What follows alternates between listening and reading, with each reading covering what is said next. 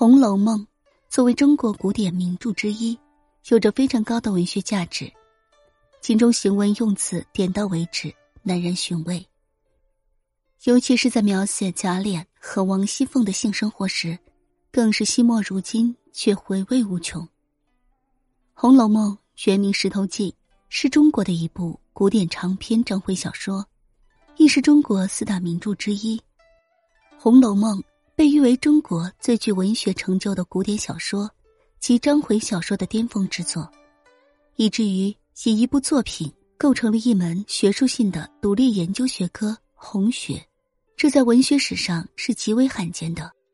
自胡适做《红楼梦》考证以来，一般认为曹雪芹及其家族命运都投射在《红楼梦》一书当中。书中贾琏、王熙凤这对夫妻。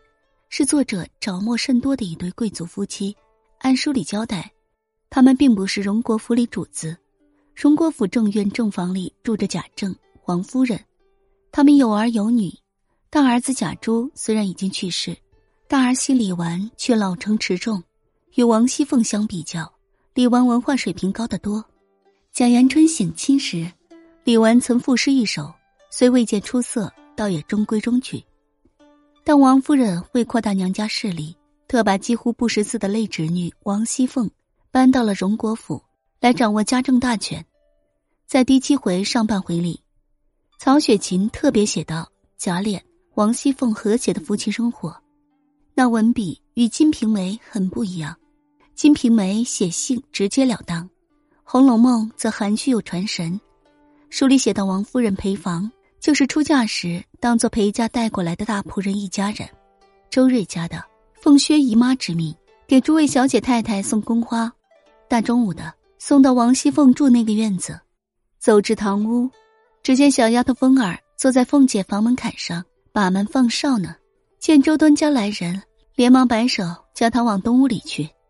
周端家的会意会的什么意？仅仅是明白主人在睡午觉吗？只听那边一阵笑声。就有贾琏的声音，接着房门响出，平儿拿着大铜盆出来，叫凤儿舀水进去。